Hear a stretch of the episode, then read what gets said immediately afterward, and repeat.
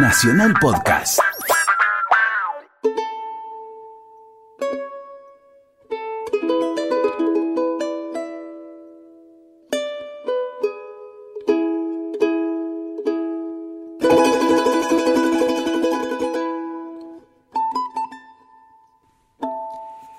Buenas tardes, qué gusto estar en este domingo aquí en Argentinos por Radio Nacional, la radio de todos, haciendo este programa en el que insistimos con la idea de que cada uno de nosotros participamos de la construcción del país, de la construcción de la patria, que a veces es una palabra que de la que olvidamos el sentido, ¿no? La tierra de los padres y que de alguna manera es lo que nos congrega en cada minuto a seguir adelante. Hoy nos vamos a dar un gusto enorme porque vamos a charlar con uno de los más entrañables artistas que tiene la Argentina, eh, un hombre cordial. Yo en los últimos años he tenido y tengo el gusto de compartir ratos con él.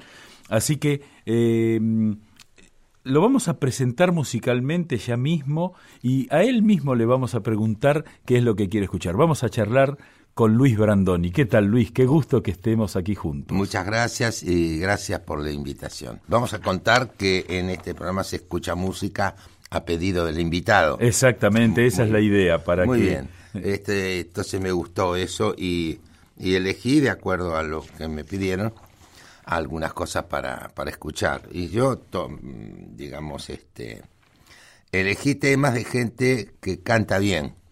Ah, bueno. Que, sobre todo eso, ¿no? Y que en general está muy poco o nada escuchado. Más cerca que nada que de poco. Bien. Entonces, en primer lugar, vamos a escuchar al que, según me contaron hace mucho tiempo, la gente de de ese género extraordinario que fue el bolero, este, dijo que se trataba del mejor cantante de todos los tiempos. Era mendocino, se llamaba Daniel Riolobos y vamos a escuchar el tema que yo elegí. Cuando tú no estás.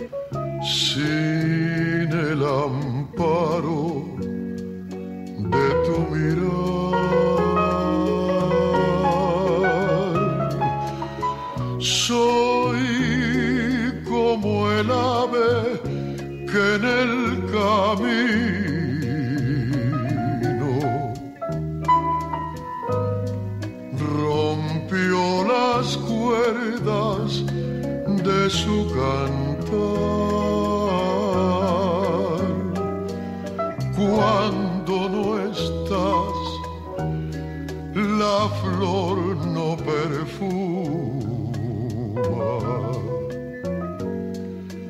Si tú te vas, me envuelve la bruma. El zorzal, la fuente y las estrellas getireceğim.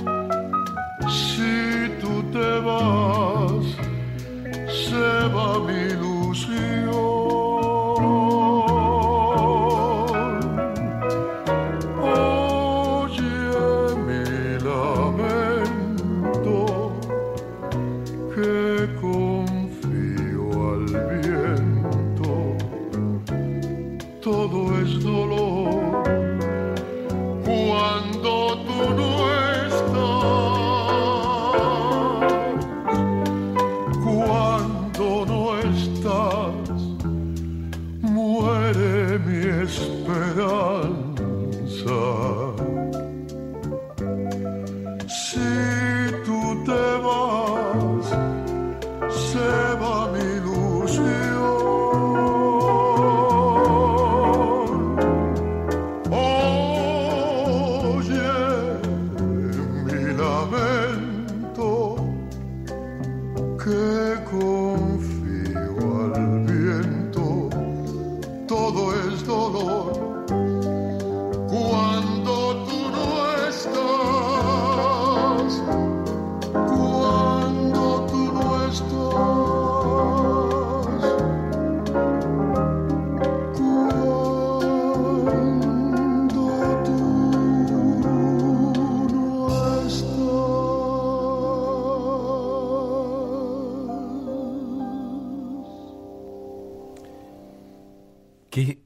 qué, bárbaro, qué extraordinario.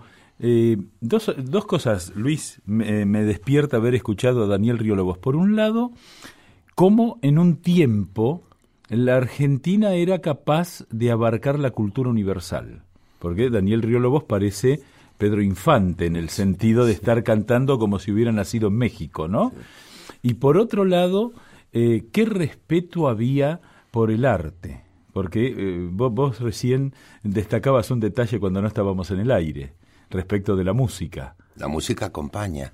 Claro, claro, la voz era importante. Claro, este, sobre todo en este tipo de, de melodías, ¿no? La voz era, era importante, y si no cantaba bien, o grababas.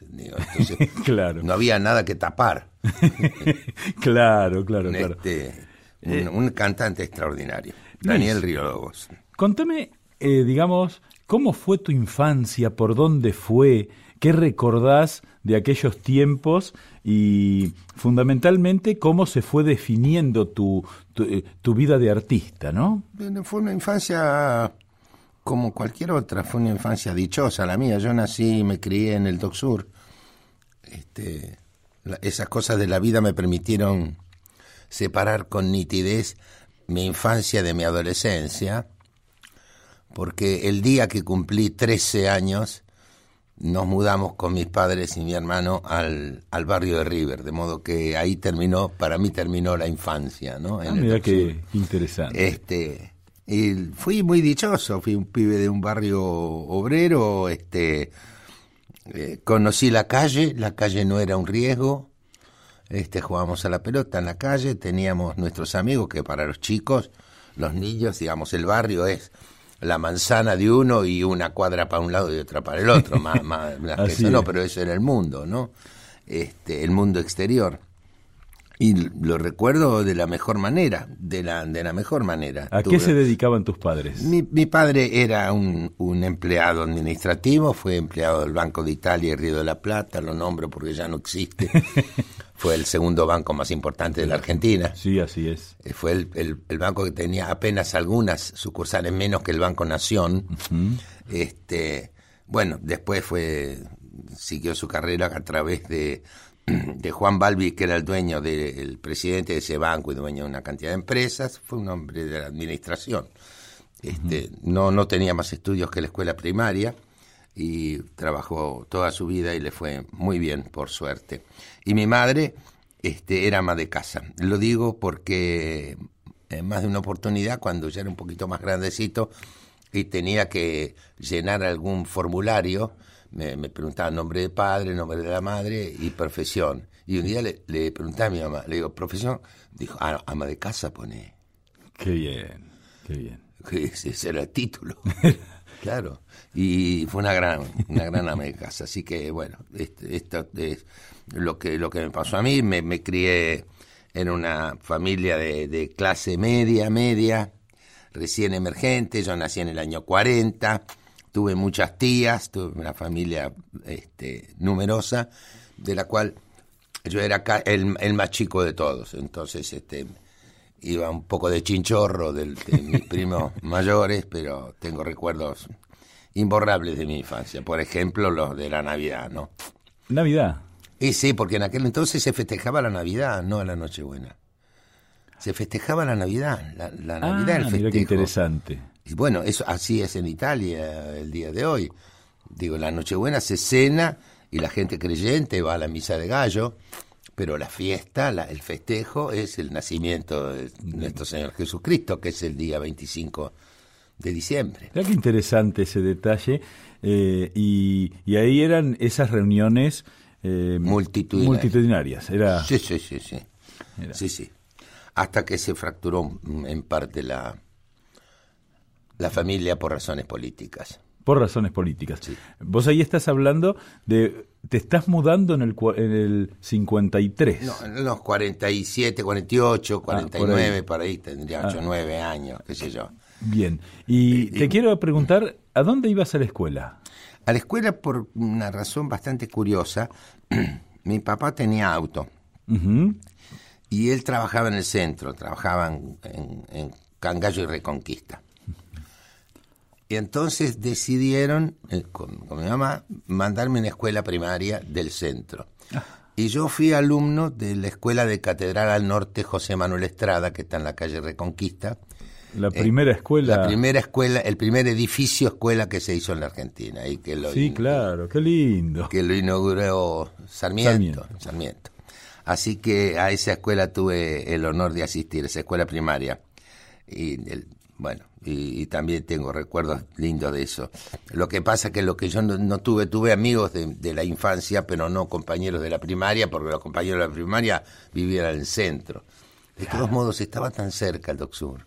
Ajá. Ayer yo recordaba que cuando estaba en sexto grado, yo viajaba solo en colectivo desde la esquina de mi casa hasta Leandro Alem y Corrientes y caminaba las dos cuadras para arriba. Y yo creo que tardábamos entre 12 y 13 minutos.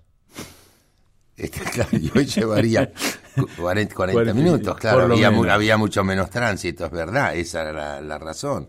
Este, pero esa fue mi escuela primaria. ¿Y cuándo, cuándo fue la primera vez que descubriste tus ganas de actuar? ¿O ¿Las descubriste o te descubrieron? No, me, me descubrieron, fueron mu- muchas muchas cosas que, que concurrieron a eso. Primero, en primer lugar, yo fui un chico muy aficionado a la radio.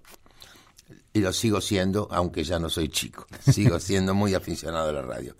La radio en aquel momento era de una riqueza extraordinaria, porque la radio había radionovelas, había programas este, semanales, había programas de humor, de preguntas y respuestas, en fin, yo escuchaba desesperadamente todo y me gustaba mucho, bueno, me escuchaba, me gustaba, qué sé yo, Ubaldo Martínez, que tenía su programa, Ubaldini, o Sandrini, o Fidel Pinto, o Sonini Marshall, o Pepe Iglesias el Zorro, eso lo escuchaba mucho, pero escuchaba además este, las transmisiones de fútbol.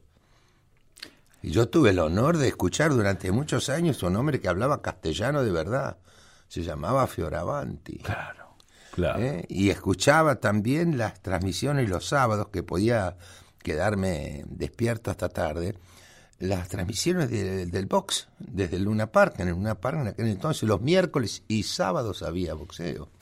Y ahí había otro señor que hablaba bien el castellano, se llamaba Ulises Barrera. Ulises Barrera, era era exquisito, era exquisito, extraordinario. Era exquisito. Así que eso fue, fue, fue una cosa que me marcó mucho. Y después el cine argentino que yo veía, el Doc Sur en aquel momento tenía dos cines y en uno casi exclusivamente daban películas argentinas, eso me gustaba. Eh, me gustaba mucho y me gustaba ver, no sé si a vos te pasó, cuando terminaba la película ibas a ver las puertas del cine donde estaban las fotos a ver si se correspondían con las escenas Sí, que claro, claro que estaban los afiches que eran esas pinturas Claro. maravillosas. No, no, eran fotografías, Fotografías fotografías de la película. Porque había un personaje en las filmaciones que se llamaba el fotofija. Ajá. Había un fotógrafo que, que, que fotografiaba todas las escenas. De modo que de eso se, se hacían las, las muestras en las puertas de los cines.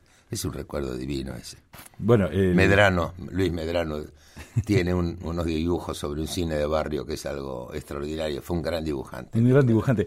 Eh, además, el, el cine de barrio tenía, eh, tenía una personalidad. Digamos, yo, yo vivía en Palermo, ¿no? Ese Ajá. mismo tiempo, y había, había tres cines que vos podías. Estaba el Rosedal sobre Serrano, tenías el Gran Norte, que era el cine sobre Santa Fe, y si no, te alejabas al Rialto que estaba sobre Córdoba. Claro. Y cada uno tenía su personalidad. Su característica. Es decir, que ahí el dueño del cine también marcaba la, la cuestión y vos te acercabas a uno o al otro. Era claro, muy la programación en el Doc Sur, el, el cine Eden daban películas este, como las teníamos calificadas nosotros, de cowboy, de espadeo, ¿viste? Sí, tal Este, cual. la, la serie los miércoles, este, y el Select, en cambio, daba casi exclusivamente películas nacionales. Y eh, eso, eso- ese es un- uno de los recuerdos muy lindos. ¿Y cómo me acerqué a esto? Bueno, un poco así también. Hice una experiencia siendo chico, co- armé un teatro de, de- de títeres, este, donde armé los títeres, hice el, el tabladito, el escenario, qué sé yo, con unos libros de lectura eh, que tenían diálogos, hice una representación. Y dicho sea de paso, hace unos tres años me encontré con un señor en la calle que me detiene, mira, quiero saludarte, este, pues yo tengo un recuerdo tuyo inolvidable. Le digo, pero yo no lo conocía, señor. Sí, sí, sí. Dice, porque yo estuve en la función que diste vos de títeres en el. Wow, qué Habían, impresionante. habían pasado más o menos un poquito más de 50 años. Qué impresionante cómo esos detalles de la vida personal de golpe tuvieron un impacto y, Claro, y, claro. y- y ahí está, ¿no? La, la- la Claro. importancia de- de hacer lo que uno hace. Así es, bueno, ahí está Marionetas, el tango lo, Lo muestra. lo cuenta maravillosamente bien. Este, y después también hice una, una experiencia de, de- de chico a los, dos, a los 11 años con el Teatro Infantil Juancho, que, que me, me apunté ahí y estuve casi un año haciendo funciones por el Gran Buenos Aires, en esta casa, que es Maimbu 555, debuté en radio un día, un día sábado, Ajá. en, en el primer piso, que estaba Radio Libertad acá durante un tiempo. Bueno, y después hice mi colegio secundario, y cuando estaba por terminar, ya se me acababa la, la adolescencia, tenía, tenía que asumir este, el camino que quería tomar. Y bueno, ya es- debo haber expresado siempre es- ese interés porque un compañero me dijo, mira, hay un lugar donde yo, yo, este, estoy estudiando trompeta, que me parece que ahí en- enseñan a actuar también. Digo, ¿cómo se llama? Dice, se llama Conservatorio Nacional de Música y Arte Escénico. Era el Conservatorio de Música. Y ahí fui. Y felizmente Hernando Vázquez Miranda, ese era mi compañero que me, que me llevó casi de la mano a ese lugar maravilloso que fue el- la Escuela Nacional de Arte Dramático y después el, con- el conservatorio. Ahí estuve cuatro años casi pupilo, en el momento más, más esplendoroso de mi vida y lleno de ilusión. Y fui- tuve grandes maestros y, y bueno, entré en ese camino del que no salí nunca más, ni quise, ni, Ni qui- quiero. ni quiere. Eh, Luis, ahí hiciste alusión a un tema en tu paso de la infancia a la adolescencia, en esa pérdida de la fiesta de la Navidad, que tuvo que ver con razones políticas, ¿no? Sí. Y no, no se perdieron, se, hubo una pequeña fractura. Una fractura, ahí, sí, claro. Pero eso se, eso se, se solucionó porque, digamos, después la posta la tomé yo, eh, que, porque fui el primero que, me- yo me casé muy joven y este más allá de las fiestas que se hacían en la casa de alguna tía o, o- en, o en mi casa, en el barrio de River, este, después esa posta la, la tomé yo y se festejaba en, en mi casa la, la Navidad. Y eso te permitió llamar a aquellos Sí, que se habían ido. claro, Y- sí, claro, claro. Y después esa posta la tomó mi hija mayor, Florencia. pero eh, lo, lo que contás tiene un valor muy importante que es la idea de que no hay nada definitivo eh, cuando por un lado hay un sustento afectivo No, desde luego, eso no se, eso no, eso no, no se dañó. Lo- de pronto en la, la reunión hubo momentos de tensión, nada más. Pero mi, mi relación con mis tías, lo que pasa en la parte de mi madre eran seis mujeres, eran seis tías con sus maridos, con sus hijos, era una maravilla. Y yo era el Benjamín de todos ellos. Hasta que nació Ana María, que pasó a ser, que es mi prima, mi prima menor. Bueno, eh, ¿qué te parece si escuchamos algún otro tema musical? Elegilo y decime por qué. Muy bien. Este, eh, lo que quise elegir es gente, como dijimos, que canten, que cantan Canten bien, bien. y que se escuchan poco. Eh, eh, de esto deduzco que privilegias cuando escuchás música, eh, digamos, el sonido de la voz humana al sonido instrumental de alguna manera, ¿no? Pero porque me parece que esa era la relación y escuché muchas voces. Digo, escuchar la voz de Tony Bennett era un placer. No había orquesta que se le antepusiera, digamos, la orquesta, la orquesta acompaña, como decía Pitroilo. Claro. la, orquesta toca ahora, cuando entra el cantor, la orquesta cuerpo a tierra. Qué bueno. así lo definía él. Entonces yo escuché grandes voces, digo, la voz de la voz de Sinatra, la voz de Aznavour, no, uno lo que quería escuchar. Era voz. En general, uno no entendía lo que cantaban, pero lo cantaban tan lindo, ¿no? Bueno, entonces el otro tema también de un cantante de boleros, este cordobés argentino que tuvo un suceso extraordinario en este país, extraordinario, como no lo tuvo Río Lobos, dicho sea de paso, al que vamos a escuchar, y se llamó, se llama Roberto Llanes.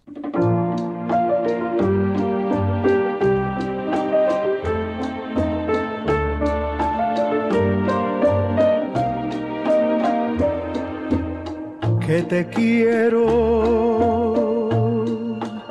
sabrás que te quiero. Cariño como este jamás existió.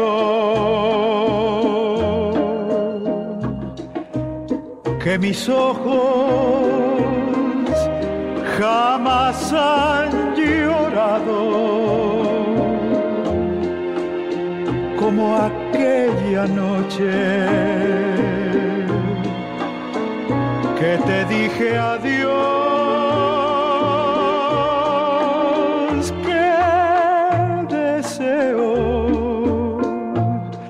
volver a tu lado, tenerte conmigo,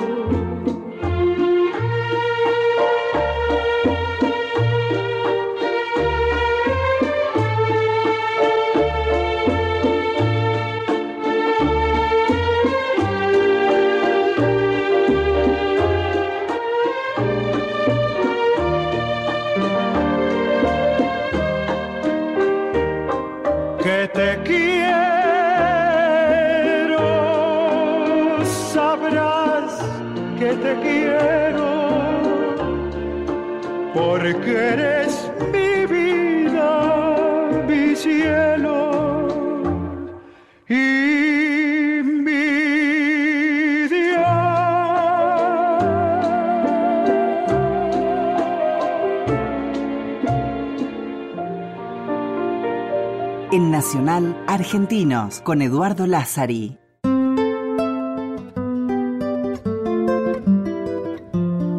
Estás escuchando Argentinos, estás escuchando Nacional.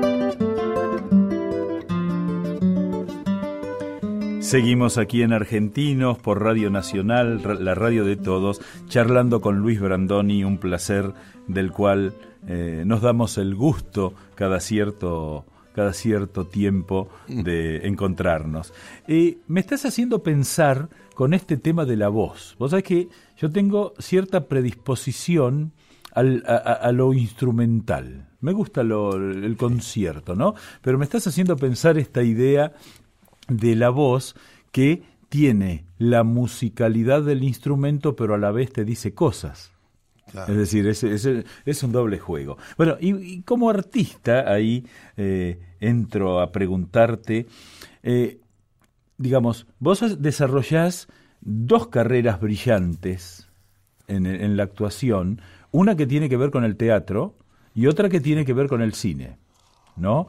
Eh, y yo recuerdo, yo tomé conciencia de, de tu capacidad como actor, de, de, de tu capacidad de ser otro, eh, viendo una copia clandestina eh, porque no se podía ver en ese tiempo de la Patagonia rebelde. Año 80-81, un, un, amigo me dice, che, hay que eh, mirar esta película. ¿Eh? Eh, en esos tiempos, recordemos a nuestros escuchadores, como dice Betty Elizalde, que la Patagonia rebelde se estrena Contanos, contanos cómo, cómo es el estreno de la Patagonia Rebelde, Bueno. porque eso tuvo consecuencias en tu vida más allá de la actuación. Bueno, no, no, porque digamos era, era un tanto controversial en aquel momento, en el año 74. Este, era el general Perón el presidente de la República y este y la y la, la, la película tenía una, una mostraba digamos una, una actuación de un sector del ejército que no era recomendable. En definitiva se pudo estrenar. Se pudo estrenar porque entonces estaba muy activa la AAA, que era un, un organismo paragubernamental que dirigía José López Rega, que era ministro del Poder Ejecutivo. Este, y creo que duró cuatro semanas nada más. Y la levantaron porque era insostenible, porque había amenazas y todo esto. Y, y ese fue el recorrido que tuvo.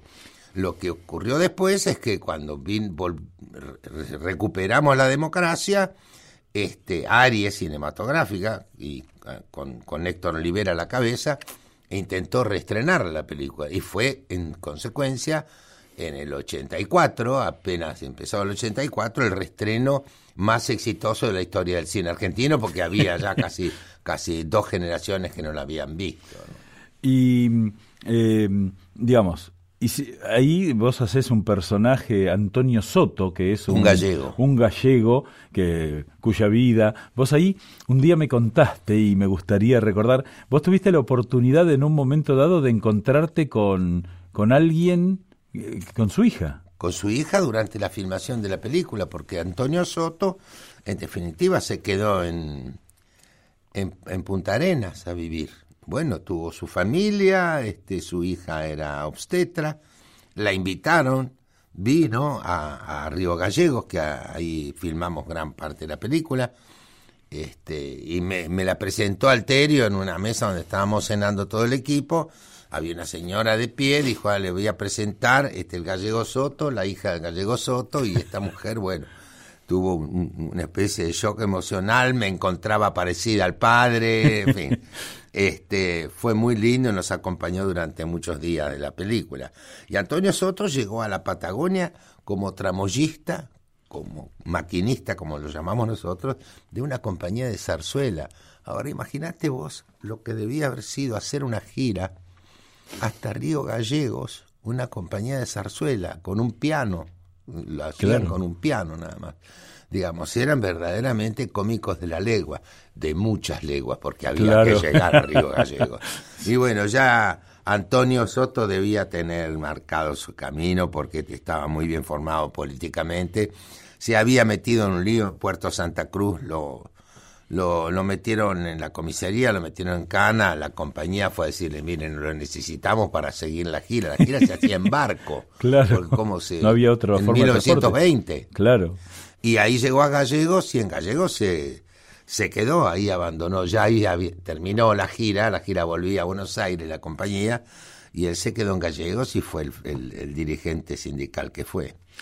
Y, digamos, ese personaje del gallego Soto que es central, eh, digamos, el, sí. hay, hay, un dato que es muy interesante, que está en la investigación de Osvaldo Bayer, un tema que durante mucho tiempo no se había estudiado, ¿eh? sí. como, como no se estudia y no se ha estudiado de la misma manera, por ejemplo, el conflicto de la forestal, que tiene características parecidas, parecidas en el mismo sí. tiempo, y mm, el, el gallego Soto ahí, eh, digamos, es uno de los personajes fuertes. Recordemos que eh, ahí trabajaste con... Eh, hay, un, hay, un, personaje, un actor, eh, Muñoz, que hacía del... Era eh, el gordito que era el dueño del restaurante de Río Gallegos, ah, sí, sí, ¿no? Sí, que, que, siempre me cayó simpático en ese rol.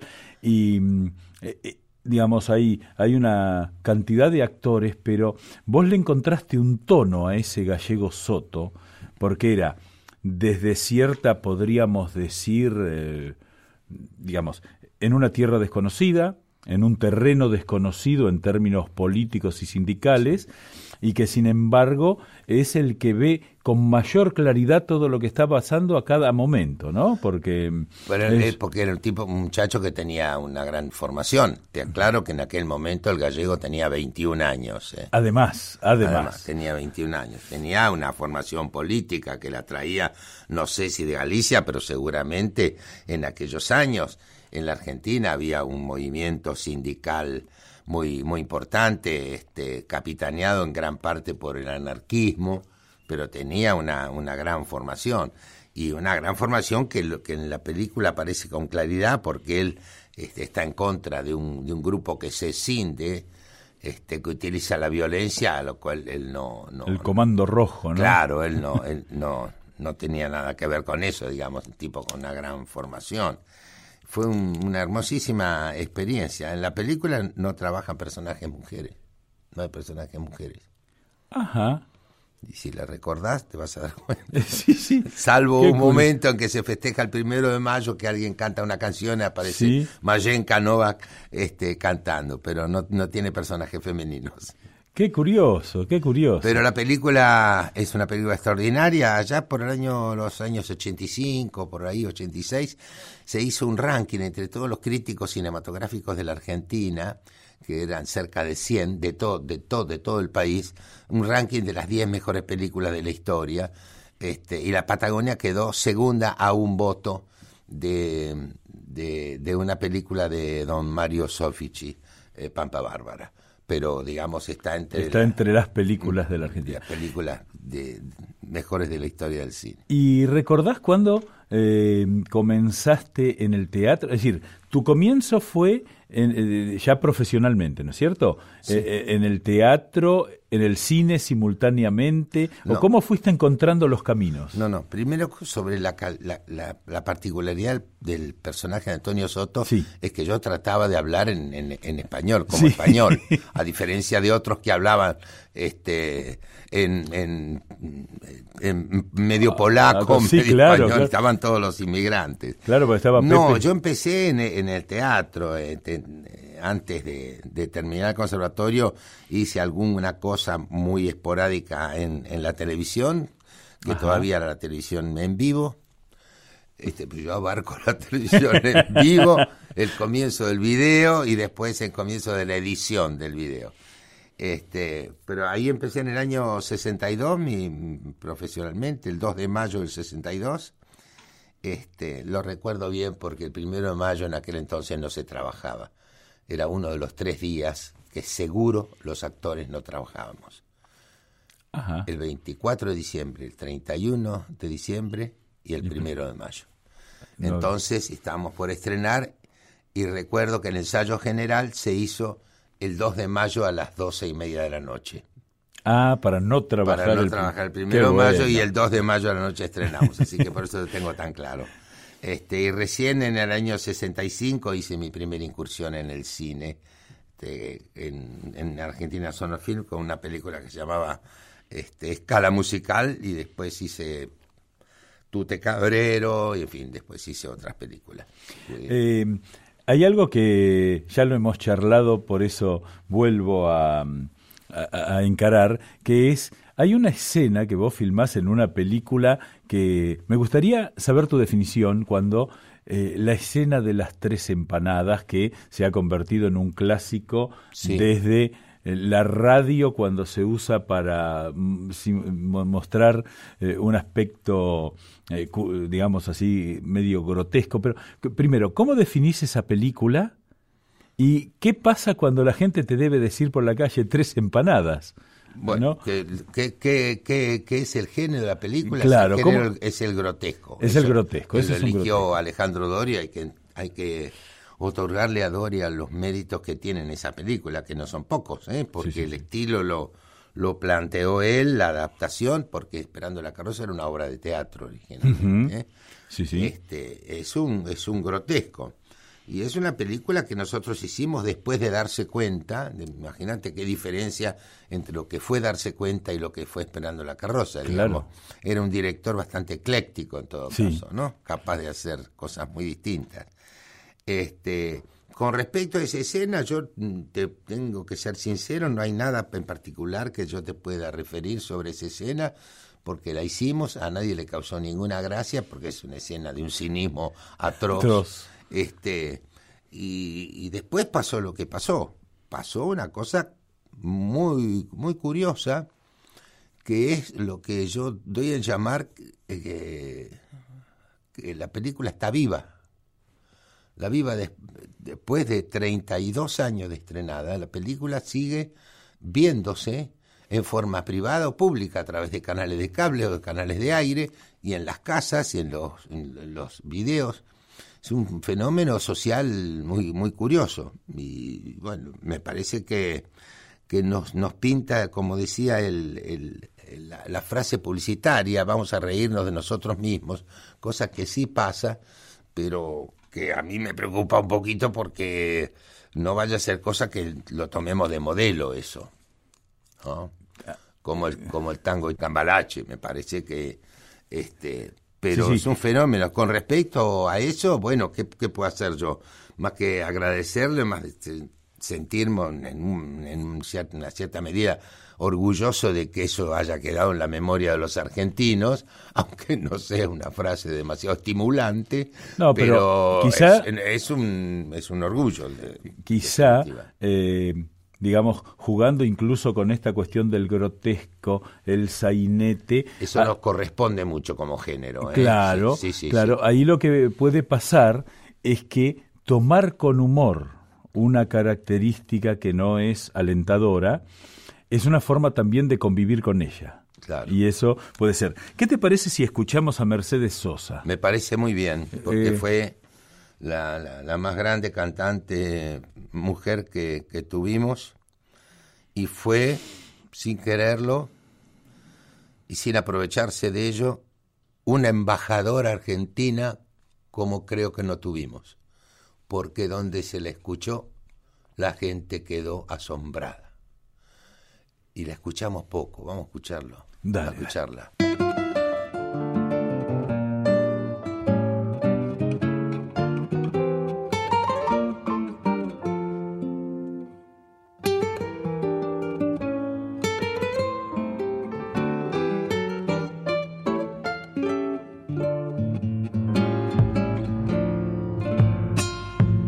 Vi, no olvidaré. Carnaval, guitarra, bombo y violín. Agitando pañuelos te vi, cadencia al bailar, airoso perfil. Agitando pañuelos te vi, cadencia al bailar, airoso perfil me fui diciendo adiós y en ese adiós quedó enredado un querer.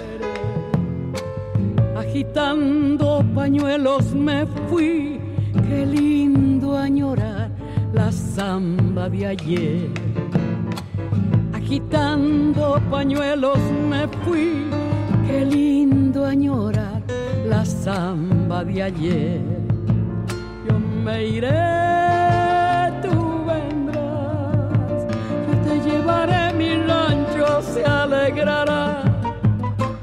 Agitando pañuelos me iré y en mí vivirá aquel carnaval. Agitando pañuelos me iré cantando esta samba repiqueteadita. volví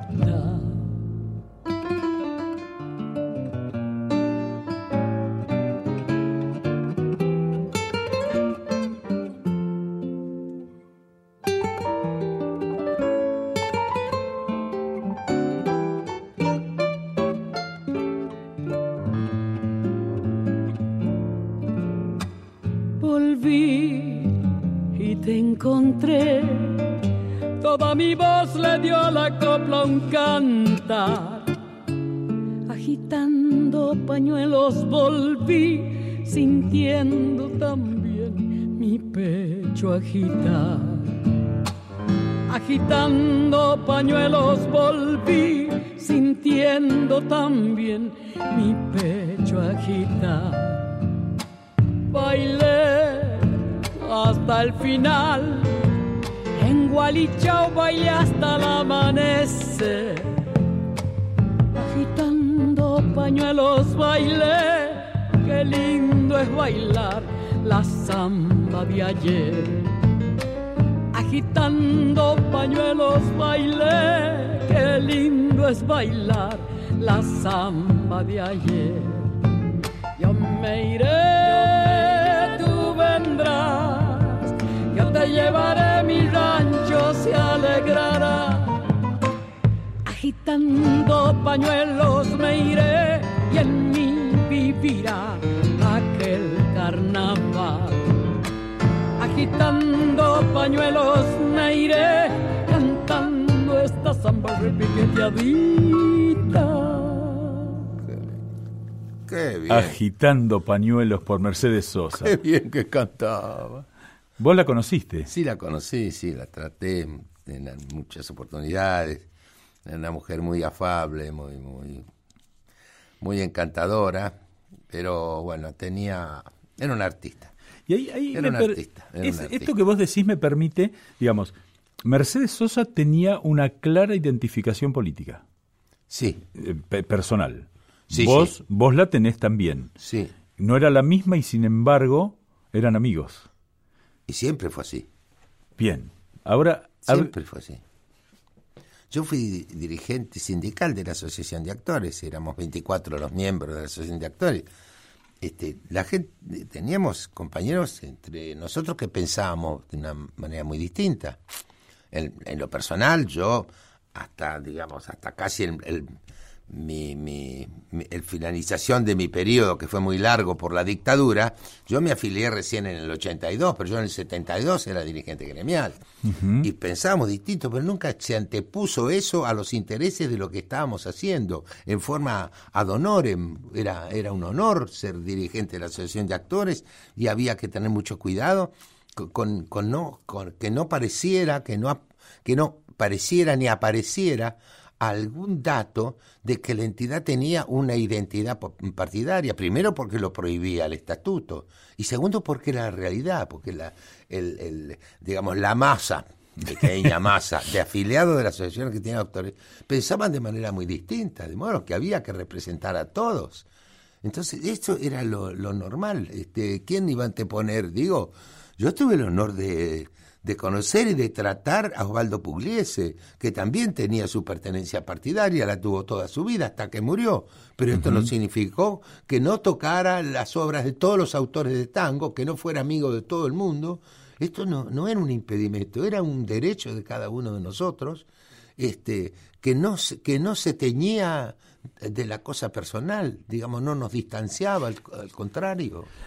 ahí quisiera reflexionar con vos lo siguiente, ¿no? Porque eh, que, un, que en un país la gente tenga compromiso con la política, está bien, es, es saludable, es claro. magnífico.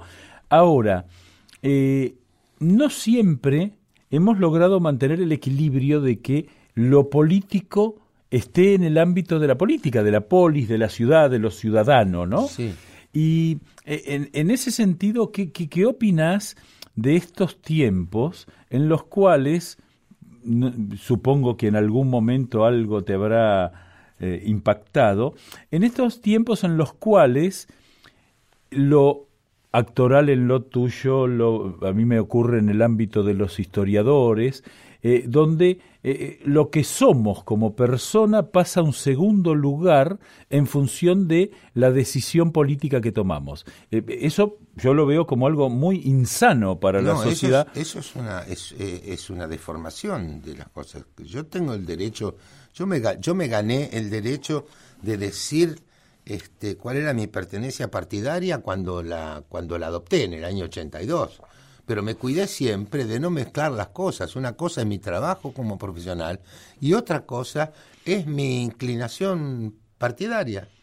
que la he ejercido siempre en el ámbito que debía haberla ejercido, Bueno, de que hecho- es el partido político. De hecho, vos Sí. llegaste a ocupar eh, cargos eh, importantes, es decir, senador sí. de la nación, digo, Sí, pero hay no que- es poco. No, digo. pero hay que tengo es necesario aclarar una cosa. Yo renuncié a la Asociación de Actores el 9 de diciembre de 1983, el día antes de asumir el doctor Alfonsín, porque yo no podía por el estatuto tener un cargo en la Asociación de Actores y al mismo tiempo tener un cargo político. Entonces Ajá. renuncié. Bien. ¿eh? Porque esa era, era una, una condición sine qua non que ya no está en el estatuto actual de la, de la asociación. Eso se cambió. Sí, se cambió. Ahora ya es la Asociación Kirchnerista de Actores. Este, y, y cuando yo fui diputado nacional, también el día antes de asumir, renuncié a la Asociación de Actores, donde volví a estar por un año en una cosa que eh, vale la pena recordarlo. Estaba en una situación muy complicada la Asociación de Actores y a raíz de un, de un hombre que trabajó en, en, en- en la entidad durante muchísimos años, Lorenzo Balone, este, conformamos una lista de unidad donde estábamos ex dirigentes de mucho tiempo, este, que pertenecían al Partido Comunista, al Partido Justicialista, al socialismo, al radicalismo, independientes, al Partido Intransigente, este, y conformamos una, una lista y ganamos y, y condujimos la entidad. Este, donde no había ninguna diferencia. Eh, y, y me tocó, bueno, reemplazar a un compañero, ahora volví a ser secretario general, y el 10 de diciembre del año, el 9 de diciembre del año 97, renuncié también porque iba a asumir al día siguiente como diputado nacional. Y, digamos, tener una cosa es una cosa y otra cosa es otra cosa. Ahora, vos lo Yo- explicás con una sencillez que, eh, digamos, en nuestro presente no, no parece ser tan sencillo eh, tener todo separado, ¿no? No, pero bueno, pero esto fue, esto fue parte de, de la estrategia del justicialismo de toda la vida. Digo, eh, diga, primero, el justicialismo es decir, los sindicatos de trabajadores son todos peronistas. La verdad que no son todos peronistas. Y nadie salió, pues ya es, una cosa aceptada, pero nadie sale no, mire, yo soy de los plásticos, pero yo no soy peronista. No, no puede, no, no, sé, no sé cómo se hace. Pero la verdad que así debería ser. Esos eran los principios este, que llevaban a cabo el socialismo y, en los primeros años. Pero, digamos, y tenía un valor extraordinario, porque yo no sé cómo, cómo hizo don Alfredo Palacio, siendo el único diputado socialista que había en el Congreso para lograr leyes. No sé cómo hizo para convencer a una Cámara entera. Bueno, eh, es, es muy interesante, vos sabés que eh, en tiempos incluso de enfrentamiento, cuando el radicalismo llega al poder, se enfrenta con una resistencia de los conservadores, porque, sobre todo porque los conservadores además no esperaban perder el poder. Entonces los sorprendió esa circunstancia. Sí, sí, ¿Y ahora qué hacemos? ¿Y ahora qué hacemos? Eh, pero es muy interesante porque el país siguió funcionando y hubo otros momentos en los que el país siguió funcionando y el, digamos, qué, qué gran desafío es eh, para mí un personaje extraordinario del siglo XX que nosotros eh, nombramos poco porque es inglés y no cae bien, que es Churchill. Sí. Churchill tiene algunas frases extraordinarias. El hombre que salva a Occidente de alguna Seguro. manera, pero él decía, bueno, la, la- la democracia es un sistema pésimo, ¿no? Pero es el mejor que tenemos. Y él hace después algunas alusiones a que, bueno, el desafío de los demócratas es que tienen que ser demócratas aún con quienes no lo son. O sea, vos, tenés, que, tenés que enfrentar, porque si no, el otro te gana. El otro es el que pone las reglas de juego. Y de lo único que no- uno no se puede mover es de eso. Y en ese sentido, ¿cuál es tu visión respecto del, eh, del presente y la proyección posible al futuro, que siempre la Argentina tiene alguna cierta lotería, pero que bueno, eh, también como han pasado cosas en el pasado imprevistas, ¿cómo suponés vos o qué, qué, sentís o qué analizás vos de este presente con respecto al futuro? El presente es complicado, pero yo creo que tiene, hay una, hay una expectativa hacia, hacia el futuro. En cuanto a que, me parece una pregunta, me hiciste hace un rato sobre que la gente que tiene un oficio público como el nuestro, este, haga ejercicio de la política, me parece que es el derecho de todo ciudadano, eh, me parece que, que es lógico. Lo que no es lógico es que dividamos a la ciudad entre propios y ajenos, entre buenos y malos, según como piensen. No, eso no, eso es una deformación que tiene que, que, que tiene que abolirse de alguna manera y no se hace por ley. Eso se hace con el desarrollo de una de una convicción democrática de la sociedad. Yo tengo la esperanza de que podamos este, mejorar en este sentido, que, que tengamos en, en, en, en, por delante, en el horizonte, una expectativa de encontrarle a las cosas su sentido verdadero. Este, que no nos ciegue, que no nos enturbie la visión. ¿Viste cuando se dice este, la, la visión que tenemos 10 kilómetros de, ¿cómo se llama? Sí, sí, la visibilidad reducida por Visibilidad, neblina. Claro, que no tengamos la visibilidad reducida, eso es lo que, me- que yo aspiro. No tengamos la visibilidad reducida. Cuando vamos de política, hablemos de política. Y cuando hablamos de cine, hablemos de cine. No hablemos de cine militante, ni de periodismo militante, si no estamos listos. Y yo creo que así es donde quedan claras las cosas. Este, porque yo veo, por ejemplo, que hay, hay manifestaciones, cosas que se están dando, incluso en los ámbitos oficiales, en los teatros oficiales, una cosa muy tendenciosa, muy parcializada, muy parcializada. Y eso no, no, no me parece que sea bueno, sobre todo porque no se llama, no tiene el nombre que tiene que tener. Las cosas tienen que tener su nombre. Así ¿eh? es. Claro, entonces, este, si vamos a hacer un, un, un, un- una, una muestra teatral sobre un donde ponderamos una idea, una participación política, que poner Que quede claro. No de, no, no este enmascararla detrás de otros títulos. Luis, te voy a llamar otro día para que te vengas, así seguimos, porque Dale, quedan siempre temas. Vos elegiste un tema extraordinario, el choclo por María Graña con Domingo Cura. ¿Por qué? Porque es una grandísima cantante, es una grandísima cantante, y porque yo tuve la oportunidad de comprar este, este CD y me encontré, cuando lo escuché por primera vez, con una versión a capela prácticamente del choclo que canta María Grañas, con el acompañamiento de percusión del finado Domingo Cura, que era un gran maestro. Y me parece una cosa sorprendente a la cual le pido a los oyentes que le presten un poquito de atención, porque es tan extraordinario lo que hace ella, que lo digo para que no se les escape, en el final del choclo, ella misma dice, bien, como diciendo, me salió, lo hice, lo hice de una vez. Creo que es una versión francamente extraordinaria. Gracias, Luis. Chao. Muchas gracias. Con este tango que es burlón compadrito, si a todas alas la ambición de mi suburbio. Con este tango nació el tango y como un grito salió del sardito barrial buscando el cielo. Conjuro extraño de un amor hecho cadencia que abrió camino sin más ley que su esperanza. Mezcla de rabia, de dolor, de fe, de ausencia, llorando en la inocencia de un ritmo. Por tu milagro de notas agoreras nacieron sin pensarlo las paicas y las guerreras. Luna en los charcos, canyenque en las caderas y una ansia fiera en la manera de querer al evocarte. Tango querido. Siento que tiemblan las baldosas de un bailongo y oigo el rezongo de mi pasado, hoy que no tengo más a mi madre. Siento que llega en punta y pie para besarme cuando tu canto nace al son de un bandoneón. Cara en canfunfa se hizo el mar con tu bandera y en un perno mezcla París con Puente Alsina. Fuiste compadre del gavión y de la mina y hasta comadre del bacán y la pebeta. Por vos, Yuyeta, Canarreo y Misiadura se hicieron voces al nacer con tu destino.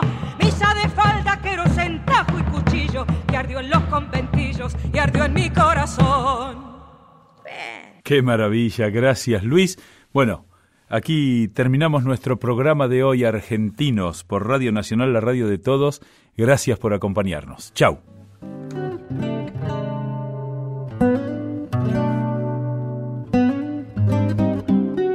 Argentinos por Nacional, la radio de todos.